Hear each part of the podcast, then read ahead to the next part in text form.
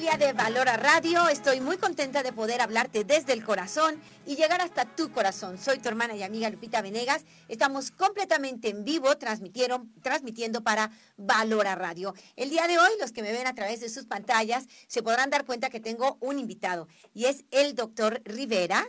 Él es el doctor Rafael que está con nosotros, pediatra, bioeticista, un gran conocedor del tema que vamos a tratar hoy.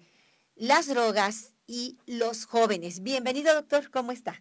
Muchas gracias, Lupita. Es un honor para mí estar aquí con ustedes en este hermoso programa. Pues muchas gracias por su visita. Yo sé que nos vamos a enriquecer mucho con todo lo que él nos va a compartir. Antes de entrar en el tema, los jóvenes y las drogas, vamos a decirte cómo puedes estar en comunicación con nosotros. Estamos en plena Jornada Mundial de la Juventud, recibiendo muy agradables noticias de los jóvenes que allá se reúnen, muchos detalles bellísimos al paso del Papa, mucho dolor también por las cuestiones que están ocurriendo en nuestro país eh, vecino en América, Venezuela. Eh, y, bueno, tenemos que hacer mucha oración. Ciertamente hay cosas dolorosas en la faz de la tierra, pero una semilla de esperanza surge desde Panamá en este momento para todo el mundo, con la sangre joven que quiere hacer de este mundo un mundo mejor. Pendientes de lo que sucede en Panamá, pero muy metidos en el tema de hoy, jóvenes y drogas, con el doctor Rafael Rivera. Voy con Rebe para que te indique cómo formar parte del programa. Gracias, Lupita. Invitarlos a que participen a través de la página de Valora Radio Lupita Venegas en Facebook.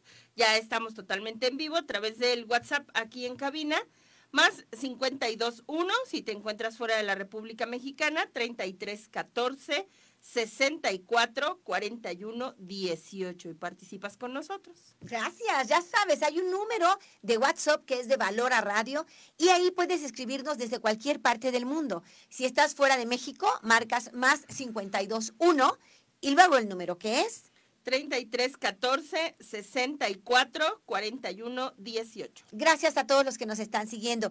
Eh, doctor, eh, he recibido comentarios de mamás que me dicen, pues mi hijo consume drogas, ¿no? Aquí en Valora, mamás desesperadas, padres deshechos, porque sus hijos están ya eh, en un plano de adicción total a las drogas. Algunas otras dicen que están empezando, otros se quejan de que les están robando y temen que estén consumiendo. Y mamás que en los Estados Unidos me han dicho, le digo que no consuma marihuana, pero me dijo que la va a plantar en el jardín porque además por ley puede hacerlo. ¿Qué vamos a contar hoy sobre drogas y cómo tenemos que estar preparados los papás frente a este desafío de los jóvenes? Bien, pues muchas gracias particularmente, Lupita. Eh, vamos a analizar esto dentro de un contexto histórico.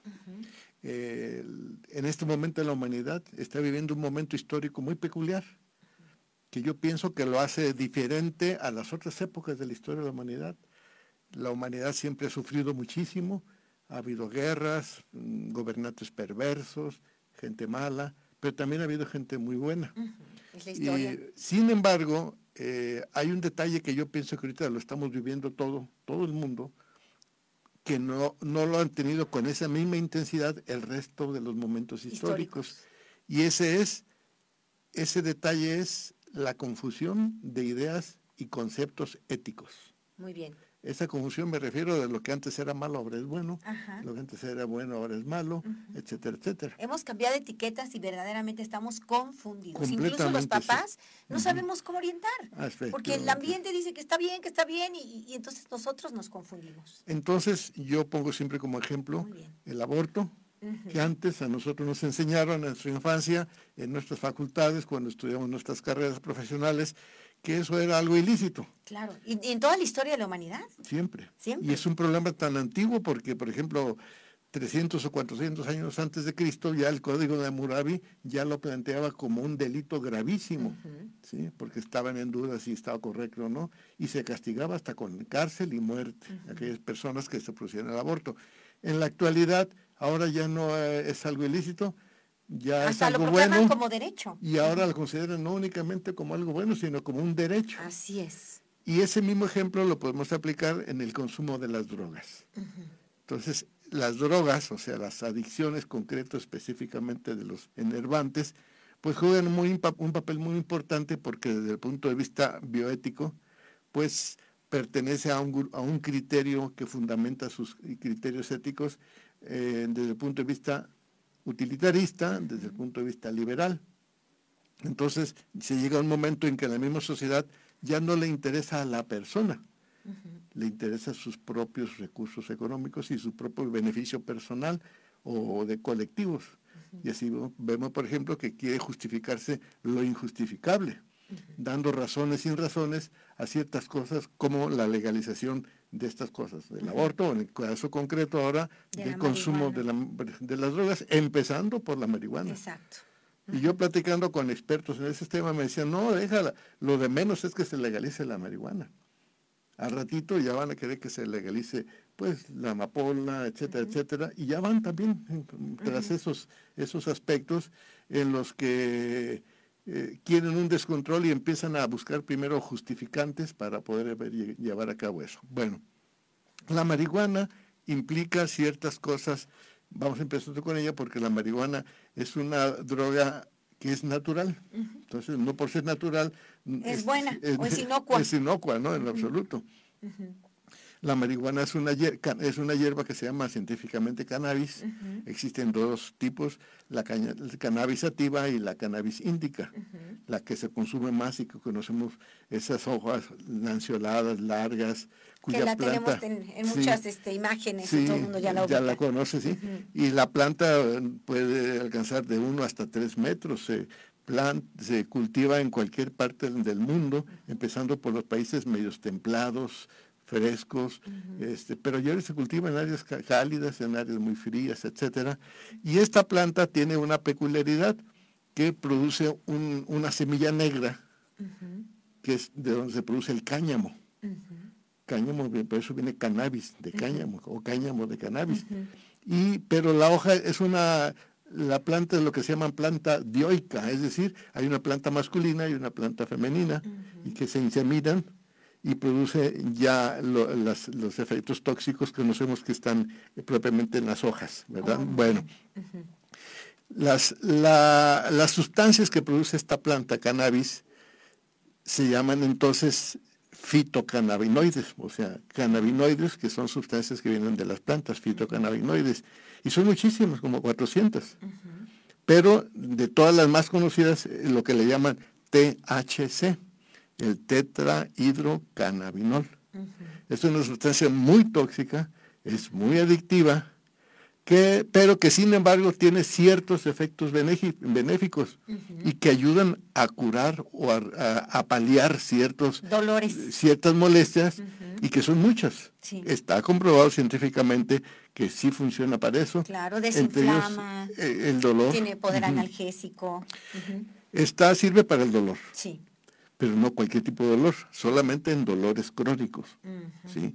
Sirve también para el glaucoma. O sea, el glaucoma es el, aumento de la presión intraocular dentro de los ojos. Sirve también para controlar movimientos anormales. Parkinson, Corea de Sydenham, eh, convulsiones de muchos tipos y ayuda muchísimo a controlarlos. Ayuda en la esclerosis múltiple, hay muchas, tiene muchas indicaciones y se está estudiando eso, está en plan de, un análisis de experimentación, de investigación. Entonces, esa investigación tiene varias peculiaridades. Y hay un detalle que no, no se toma muy en cuenta, es decir, los niveles de investigación científica en los que se está analizando esta planta todavía está en, un, en una fase en la que no se hace en humanos se hace a nivel de animales. Está en fase experimental totalmente. Completamente, exacto. Entonces ya se están haciendo estudios en humanos, pero sin considerar los efectos indeseables. Y aquí sí me interesa muchísimo que tomemos en cuenta un detalle. Eh, cannabis y concretamente THC, el tetrahidrocannabino, ese tiene, actúa de una manera muy peculiar en el organismo y aquí sí, si me permite, voy a entrar en un poquito de detalle. Muy bien, vamos a hacerlo para comprender. Los papás necesitamos saber para no estar confundidos y orientar adecuadamente a nuestros hijos. Y disculpa que te lo mencione hasta en términos médicos, pero ah, eh, necesito aclararlo. ¿Por qué es dañino utilizar cannabis en cualquiera de los productos? Bien, este el cuerpo humano, aparte de los fitocannabinoides que existen en nuestro entorno, en nuestro ambiente, el cuerpo humano también produce cannabinoides propios. Y esos se llaman endocannabinoides, a diferencia de los fitocannabinoides. Entonces, a este sistema se le llama sistema endocannabinoides, en que hay sustancias en, los que este, los efectos son parecidos al THC. Bien, estos endocannabinoides eh, actúan en todo el organismo, particularmente en la parte más susceptible del cuerpo humano, que es el cerebro, o sea, el sistema nervioso central. Bueno, pero para que actúen en nuestro organismo, en las células de nuestro cuerpo, se necesita que cada célula tenga una cosa que nosotros llamamos receptores. o sea, la sustancia tóxica no llega nada más y, se introduce a las células del cuerpo humano. No, se necesita que llegue alguien y lo reciba. Los receptores especiales exacto. hay de muchos tipos, pero son dos muy importantes, los tipo 1 y los tipo 2. Bueno, ¿cuál es la diferencia entre uno y otro? En que los de tipo 1 están más específicos para cuestiones del, sistema nervioso central y los del tipo 2 para el aparato inmunológico, para las defensas. Es decir, si consumimos esta droga, nuestras defensas se alteran. Bueno, pero estos receptores están en todo el organismo, en todo el cuerpo, ¿sí? los receptores naturales. Entonces, ¿qué es lo que sucede si yo fumo un cigarrillo de marihuana? Pues entran las sustancias tóxicas, como por ejemplo el THC, el tetrahidrocannabinol, y es recibido por estos receptores, y estos receptores hacen que se introduzca al interior de la célula, mm. valga la redundancia. Así cuando yo estoy ahorita en una habitación, llega el receptor a la puerta, yo abro y lo paso hacia el interior. Bien, en las células entonces se estimulan muchas cosas que nosotros llamamos neuroreceptores. Y entre ellos tienen muchas funciones muy importantes y hay uno que se llama dopamina. Ese es el neuroreceptor que nos da la sensación de, placer, del placer, de la satisfacción y eso, por eso si fumamos marihuana vamos a sentirnos al principio un poco ebrios, contentos y nada más. Sí. Muy bien. Entonces, si estos mm, este, endocannabinoides también tienen esa función, la tiene pero muy bien controlada como el organismo, ¿sí? Yo puedo sentir sensaciones de placer a través de escuchar música, tocar un instrumento, leer un libro, bailar y esa sensación de placer me lo están dando de esa manera. De manera natural. Natural. Pero de manera artificial ya con el THC, cannabinol, entonces ya se exagera y entonces ya viene un daño a la célula. Y estos receptores están en todo el cuerpo, están en el cerebro, en los pulmones, en el corazón, en el páncreas, sí, en la médula ósea, pero aparte eh, el hígado, aparte en el estómago, en los músculos, ¿sí? Entonces, según el, lugar donde intoxique el THC, es el lugar donde se afecta, particularmente en el cerebro. Bueno, pero en el cerebro también hay áreas específicas. La parte externa de la masa encefálica es una parte un poquito más gruesa que se llama corteza cerebral y también ahí se daña y otras partes como que se llama el hipocampo y otras partes del sistema nervioso donde tiene mucho que ver con la, con la memoria, la memoria reciente y la memoria anterior, antigua. Entonces todo eso se afecta. Y sin embargo, en todas las células del sistema nervioso, no sé si has visto fotografías de neuronas, que son las células, son como unas estrellas, y tiene una prolongación como una colita larga que se llama el axón, y ese axón está recubierto de una sustancia que se llama mielina. Y al terminar el axón, ahí se junta con la otra neurona, con la otra dendrita, la, dendrita de la otra neurona y hace sinapsis. Ah, pues ahí en esa placa donde se hace la sinapsis, donde, donde se une una neurona con otra, ahí también se libera calcio y un montón de sustancias al estarse intoxicando con estas sustancias. O sea que inocuo no es. Algunos dicen, no, pasa nada, no, pasa nada, te vas a divertir. Y sí pasa. Muchísimo. Voy a hacer una breve interrupción, doctor. Está muy interesante y qué bueno que lo sepamos, papás, que no nos bailen. A mí me llamó la atención, yo fui a Colorado hace un tiempo a, la nieve. Fuimos a un, grupo de, de amigos y nos fuimos a la nieve. Y me llamaba la atención porque el Estado tiene libre la marihuana, ahí todos pueden consumir y tal. Pero impresionante porque para subir a las pistas de nieve no permiten que subas si consumes marihuana. No puedes ir bajo los efectos de la marihuana. Está prohibidísimo en todas las zonas que consuman marihuana. Y en todos lados decías no, decía no, no, no, no, no. Decían, no, no, que muy libres. ¿Qué pasó? Pues porque los efectos son reales.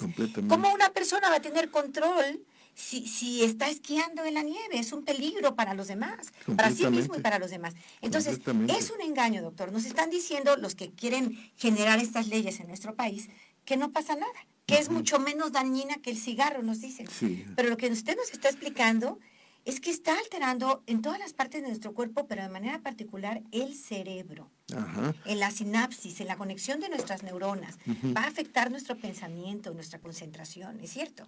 Pero fíjate, lo importante es, no es nada más que afecta al ser humano. Lo importante es que lo afecta cuando el ser humano está en proceso de crecimiento y desarrollo. Cuando es adolescente. Es niño y adolescente. Yo he visto niños de 8 años, de 9 años, consumiendo. consumiendo marihuana. Es cierto. Entonces, en, esos, en esas edades, los procesos de la mielinización, o sea, de esa que, membrana que recubre a esa parte de la neurona, sí, no está dado. Entonces, las lesiones son irreversibles y si sigue consumiendo este producto son completamente este, eh, acumulativas. Entonces, eso es una cosa muy grave que, lo que lo que está sucediendo en el organismo. Este, todo depende también la vía del consumo. Ya lo hablaremos con calma cuál es la vía más, más porque hay tabletas, hay chocolates, hay... Así, ah, te pastelitos, hay fiestas con todo esto. Hasta supositorios. Sí. ¿sí? bueno, ya lo, ya lo, ya lo platicaremos. Pero aquí lo que me interesa muchísimo es hacer lo siguiente. Este, el año pasado, o casi dos años, eh, la administración federal anterior se insistió muchísimo en eso, argumentando que era muy importante que se legalizara la marihuana para el consumo de uso exclusivamente médico, porque había muchísimos casos en los cuales eh, dieron el ejemplo de una niña no digo nombres, pero se publicó muchísimo y se vio muchísimo en la televisión de manera muy insistente, en que esa niña padecía una enfermedad que se llama síndrome de Gastot-Lennox, que es una enfermedad terrible, convulsionan muchísimo y supuestamente no había, no había medicamento que le controlara las convulsiones. Supuestamente convulsionaba hasta 400 veces al día, lo cual es, es algo muy grave. Y los papás suplicaban a los diputados que dieran la autorización de que se preparara la marihuana para poderla controlar. Y entonces hace un, permiso especial, le autorizan y le administran el producto, el THC a esta niña, junto con otros derivados de la marihuana, y la niña dejó de convulsionar o disminuyó hasta tres, cuatro veces al día. De tres, cuatro veces al día, 400 veces. Claro. Ok. Sí, y entonces los ponía al frente y el señor presidente de la República le aplaudía y vean por qué es importante que se legalice la marihuana. Y así yo he visto muchos casos, pero son anecdóticos. Son anecdóticos. Son excepcionales. Y hasta, sí, pero hasta ahorita no ha habido este, eh, la experimentación con seres humanos eh, de manera masiva. Cuando un producto, un fármaco, se autoriza para que esté al público y a la venta, se necesita que pasen experimentación con mínimo 2.000 pacientes y varios estudios de investigación. Entonces son varios grupos de 2.000 pacientes o más para ver los efectos de este tipo de productos. Y se necesitan estudios que duren hasta 10 años. Entonces, ya cuando se autorizas cosas, que ya es que ya se ha pasado por muchísima cosa. Sin embargo, aquí me interesa muchísimo hacer una observación que con toda intención no publicaban estas este, eh, promotores. estos promotores y estos casos. Esa, la cannabis, THC, particularmente el tetraído cannabinol, tiene una particularidad, dicen los grandes científicos que saben muchísimo de esto, que tiene un efecto doble, ¿sí? Eh, se llama efecto bifásico, que tiene dos fases. Ese efecto bifásico es que ya una vez en el interior de la célula, la cantidad de cannabis que consumamos, entonces ese efecto va a tener una cosa que se llama taquifilaxia y tolerancia. ¿Qué significa eso en términos eh, comunes y corrientes? Taquifilaxia quiere decir que rápido se actúa con lo, que uno quiere que se actúe. Yo quiero que quite el dolor, yo quiero que quite las convulsiones, yo Lo quiero que lo que sea. rápido. Lo hace muy rápido. Es rápido. Primera fase. Y la segunda fase es tolerancia. Es decir, No me va a servir la misma cantidad después. Exactamente. Es decir, si yo fumo un carrujo de, un churro de, de- De de marihuana. marihuana, me hace el efecto, pero para el siguiente tengo que consumir más. Así es. y más y más. Yo tengo el honor de conocer a un gran científico que vive en Guadalajara, un médico oftalmólogo. Especialista en glaucoma, y estuvimos platicando sobre el tema. Y le decía, bueno, a ver, ¿cuál es tu experiencia? ¿No? Dice, estamos trabajando mucho en eso. Pero resulta, le dije, bueno, ¿y por qué no preparan en gotas y se les aplican directamente las gotas para que disminuyan la presión que existe dentro de los ojos, la presión intraocular? No funciona, dice. No se alcanza a absorber lo que se necesita, porque tiene dos caminitos. La marihuana ya lo platicaremos después, los- lo que se llaman vías metabólicas. Bueno, y este y, y no, no es suficiente.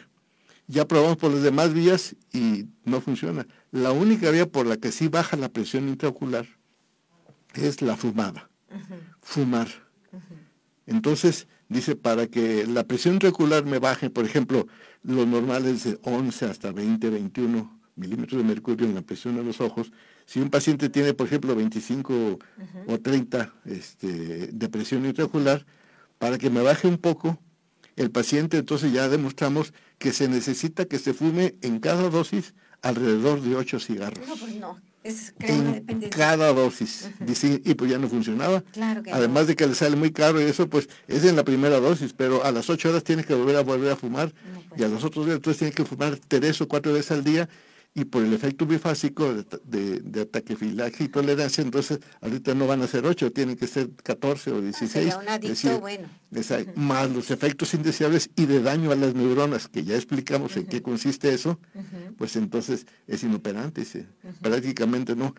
Por lo tanto, dice, nosotros llegamos a la conclusión que hay muchos mejores medicamentos diferentes que van a mejorar los resultados en esto y que no tienen los efectos indeseables ni el efecto bifásico que tiene la misma, la misma cannabis, la misma tetrahidrocannabinol. Entonces no es práctico. No, no, y aparte, ya, por ejemplo, hay otras sustancias que, que consumidas por sí solas son drogas que hacen daño al cuerpo, pero que pueden servir como, por ejemplo, la morfina. Así Y, que tiene, el, se usa legalmente Sí, en los sí. hospitales, en todas partes, sin problema, pero no se promueve ni recreativamente ni para que la gente la traiga como quiera. O sea, es un, es un control médico que no Sí, necesita de una legalización Claro. extraordinaria. Vamos a volver con más. Y nada más vamos a hacer una breve pausa porque me interesa mucho escucharles. Hoy estamos descubriendo que hay verdaderas razones científicas por las cuales no conviene promover el consumo de marihuana ni para uso médico ni para uso recreativo. Si tiene efectos positivos a nivel médico, pero eso necesita necesariamente es, eh, una ley, una ley que promueva, ¿no? Es un manejo médico que se debe dar como para cualquier droga, punto, pero así vamos a promoverlo entre los jóvenes, es un riesgo muy grande. Aparte, el doctor ha mencionado cómo nuestros hijos eh, pre- preadolescentes y adolescentes todavía están en formación de su sistema neurono- neurológico. E- Entonces, el daño es un poco, es mucho más grave, ¿no? Que si consumen un poquito después, siempre hay daño. Voy a a saber un poco más de ti a través de tus mensajes en redes sociales y en el WhatsApp de Valora Radio. Adelante, Rebe. Gracias, Lupita. Un saludo que nos dejan desde Colombia. Eh, nos pasan algunas imágenes de su hijo que está en la prejornada en la parroquia San Sebastián Ocu con el padre Jonathan. Hay comentarios a través de Facebook. Imelda Faguaga, qué interesante tema. Saludos a tu invitado. Eduardo Aguilar. Lupita San Pablo dice que las malas costumbres corrompen las buenas costumbres. Una mala amistad a un hijo le puede meter en el vicio del alcohol o de las drogas o el cigarro. Luis Ávila, saludos Lupita, excelente programa, gracias al invitado. Ricardo Foreno, saludos desde Colombia, reportándome en esta sintonía. Claudia Patricia Lozada, Lupita, saludos desde Houston. Hola, Pati. Eh, Carolina Hernández, gracias por compartir. Mi hijo es de los que dice que no has, que no tiene ningún mal. Ahora que escucho al doctor me doy cuenta porque él en su comportamiento ha estado cambiando. Es por lo que menciona de la corteza cerebral. Sí. Pues está padrísimo y uno de ellos me hace el comentario de eh, los, los amigos pueden mal influenciar a nuestros hijos. Muy bien por ese comentario y la invitación que yo te hago desde el área de la conducta es, papás, siempre estemos atentos quiénes son los amigos de nuestros hijos. A todos nos conviene invitar a los amigos de nuestros hijos para conocerlos, que vengan un día a comer, vámonos un día de excursión, padres e hijos, pero nos sirve conocernos para saber qué tipo de ambiente estamos propiciando en el que nuestro hijo va a crecer. Cuidemos quiénes son esas amistades. Este, no se trata solo de alejarte de este, no, pero conocer si hay alguna debilidad, si hay algún problema, para poder intervenir de la forma más favorable, sin irnos como, como el borras, ¿verdad? Dejando que pase lo que sea y que el hijo crezca como enredadera, a veces con muchos problemas. Conocer las amistades de nuestros hijos es un deber de los padres. Pero seguimos adelante, estamos platicando con el doctor Rafael Rivero, o Rivera. Rivera. Rivera, lo voy a decir correctamente. El, doctor Rafael Rivera, él es pediatra y bioeticista, un, un hombre muy preparado, que yo creo que lo vamos a estar invitando con frecuencia doctora, a ver si nos puede visitar y, que, y que nosotros estemos preparados. Esta es respuesta para nuestros hijos cuando nos dicen, mamá, no pasa nada, hijo mío, sí pasa. Adelante, doctor. Mm, bien, entonces eh, me interesaba muchísimo hacer hincapié en lo siguiente. En primer lugar, si es dañina. En segundo lugar, si produce adicción. ¿sí? Y es muy dañina cuando el ser humano no termina el proceso de crecimiento y desarrollo. ¿sí? Su intelectualidad se, afecta, eh, se les olvidan muchas cosas. Y sí quiero mencionar algunos aspectos para los cuales la marihuana sí sirve, pero que tiene sus reservas. Ya dijimos, el dolor, no cualquier tipo de dolor, el dolor crónico, ¿sí? un dolor abdominal crónico. Dicen por ahí que es muy bueno para el cáncer y la leucemia. Falso Falso. Lo que pasa es que si el paciente tiene de cáncer tiene dolor, pues entonces le va a ayudar a controlar la dolor. inmediato, nada más. Pero con todas las consecuencias de las que ya hablamos. Obviamente, el dolor. Otro es el glaucoma, pues ya mencionamos eso, ya lo de la presión. Que es una locura pensar en un tratamiento así. hasta hasta ahorita está demostrado de esa manera. En segundo lugar, los movimientos anormales, las convulsiones, este, este Parkinson, Correa de Sydenham, etc., muchos movimientos normales. Sí puede ayudar, ayudar pero por la, liberación de los iones de calcio en las, en las uniones de una neurona con otra. Entonces eso controla provisionalmente eso, pero no es suficiente. Muy bien. Otra cosa es que porque dicen que también ayuda al cáncer, porque los pacientes con cáncer rápido recuperan el apetito y rápido comen muy bien. No, es que no es que curan el cáncer, no, lo que pasa que el, el, este, el cannabis, tetrahidrocannabinol, quita la náusea, muy bien, es un antiemético, quita la, sensación de náuseas y además este, mm, quita todas las molestias relacionadas con esos, el mismo vómito también, ayuda a controlar la memoria y sobre todo estimula muchísimo el apetito. Si yo no tengo apetito, consumo marihuana y entonces me estimula el apetito y como mucho. Y eso es uno de los síntomas, signos y síntomas que hay que observar en los muchachitos. Son jóvenes que comen muchísimo y son muy delgados. Son muy delgados. Oye, ¿cómo come este muchacho? Llama la atención. Cuando antes no su ingesta, eh, consumo calórico no era tan acentuado como, como lo era antes. No, no, pues resulta de que no, es, es precisamente por el consumo de la marihuana. Hay muchos que me dicen a mí, eh, doctor, no, pues yo tengo amigos que consumen desde hace un buen y están perfecto. ¿Qué les podemos decir? Ellos tienen esta idea, ¿eh? Yo conozco a tal que consume desde hace un buen y luego lo veo muy bien. Es que depende cuánto consuma y durante cuánto tiempo y, es como el, alcohol yo tomo alcohol pues sí puedo tomar una copa de, vino tinto todos los días y es hasta benéfico pues sí me ayuda muchísimo para mis arterias coronarias etcétera. Pues sí a lo mejor en ambos fumo medio cigarro al día allá cada 15 días pues, bueno sí me, me, da la sensación de placer me da la sensación de tranquilidad y es hasta ahí pero es efecto acumulativo. El problema es que no se va a quedar ahí. O sea, verdaderamente la parte de la tolerancia se va a desarrollar. Sí, ah, sí, sí, claro. Ese es el problema. o sea, no es que tú vas a tener el control y ya. verdaderamente va a haber. Y al rato no es medio, al rato es uno, y al rato son dos, y al rato son cuatro, y veinte al día, etcétera. No, ya vemos cómo acaban. A mí me tocó hacer prácticas profesionales, yo estudié psicología y me iba a un centro psiquiátrico en, México, en la capital, Ciudad de México, y recuerdo era un séptimo piso en un edificio. Y recuerdo... Álvarez, ¿no? Sí, y, me acuerdo que los pacientes eran, habían consumido eh, marihuana, así empezaron y ahora tenían totalmente necrosada la zona prefrontal y no tenían, eh, eh, no tenían lógica para hablar, no, no se podía hablar con ellos porque divagaban, era una cosa impresionante, yo los vi muy dañados, decía, ese, eso fue para mí la vacuna. Dije, no, yo no le voy a entrar ni probar jamás, porque si el caminito te lleva aquí, la verdad es que te lleva a no vivir la vida muy joven. Claro. Claro, sí, sí. Y se destruye la vida porque se destruye la personalidad, se destruye el organismo en general. Entonces, esto es muy importante. Bien, a mí me interesa mucho también aclarar lo siguiente. La única vía por la cual se tienen esos efectos más o menos adecuados o inadecuados de cannabis es la vía fumada. Hay también vía sublingual, tabletas, o productos, tabletitas o este galletitas o el supositorio. Y esto sí me interesa mucho porque este eh, han utilizado el supositorio porque el efecto es mucho más rápido. Si yo fumo un cigarrillo de, marihuana, a los 9, 10, 15 minutos cuando mucho ya tengo mis efectos en todo el organismo, particularmente en el cerebro, con un solo cigarro.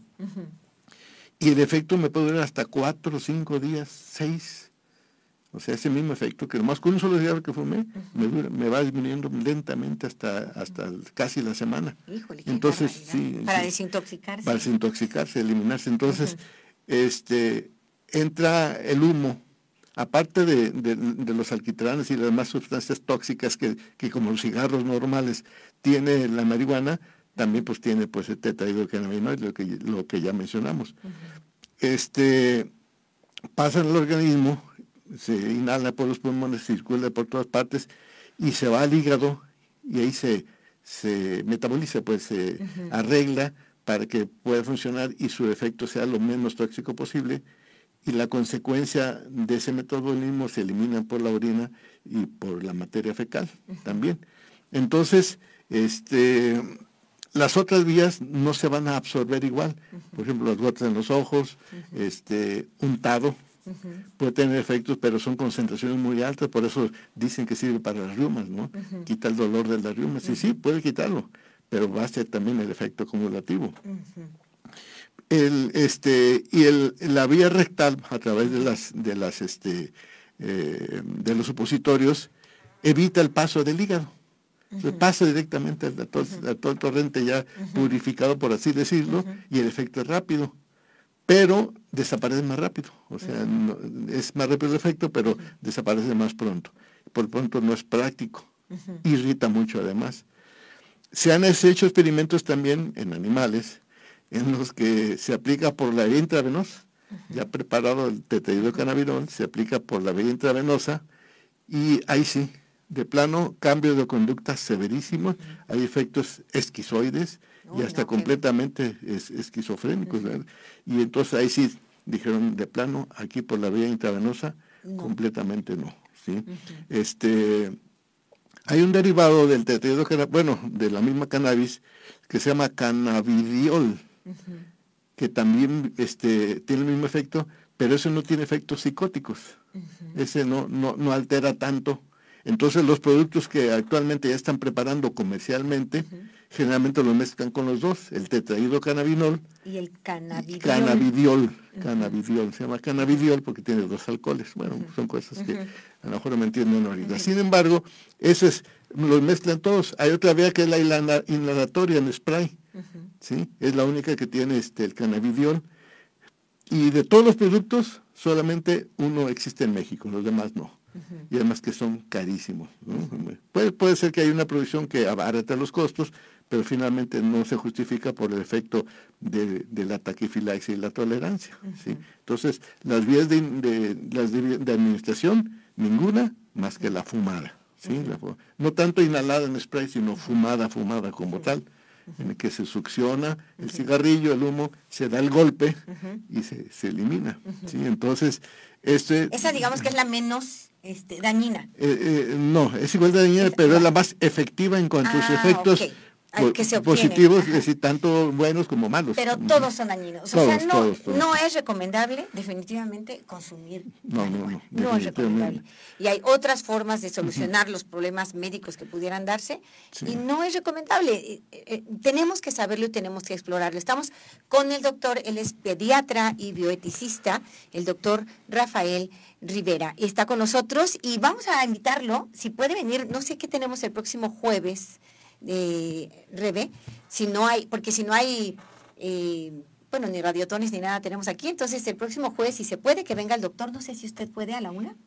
Pues lo, No, lo, lo- lo lo vemos luego, checamos en la agenda, luego, porque sí. yo sé que muchos papás se quedan con muchas dudas, inquietudes, incluso jóvenes que me están escuchando, pues yo quisiera que ustedes conocieran de viva voz la voz de un médico, la voz de un científico. Hay intereses, hay intereses en esta promoción de lo que nos hace daño, de verdad. Lo mismo que había intereses con el cigarro y decían que no pasaba nada, y hoy hay una campaña mundial en contra del cigarro, ¿verdad? completamente contradictorio. Por una parte de espacios libres de tabaco, aparte esto y aquello, y por otra parte quieren legalizar la marihuana. Así y después de la marihuana viene la amapola, pero ya con fines recreativos.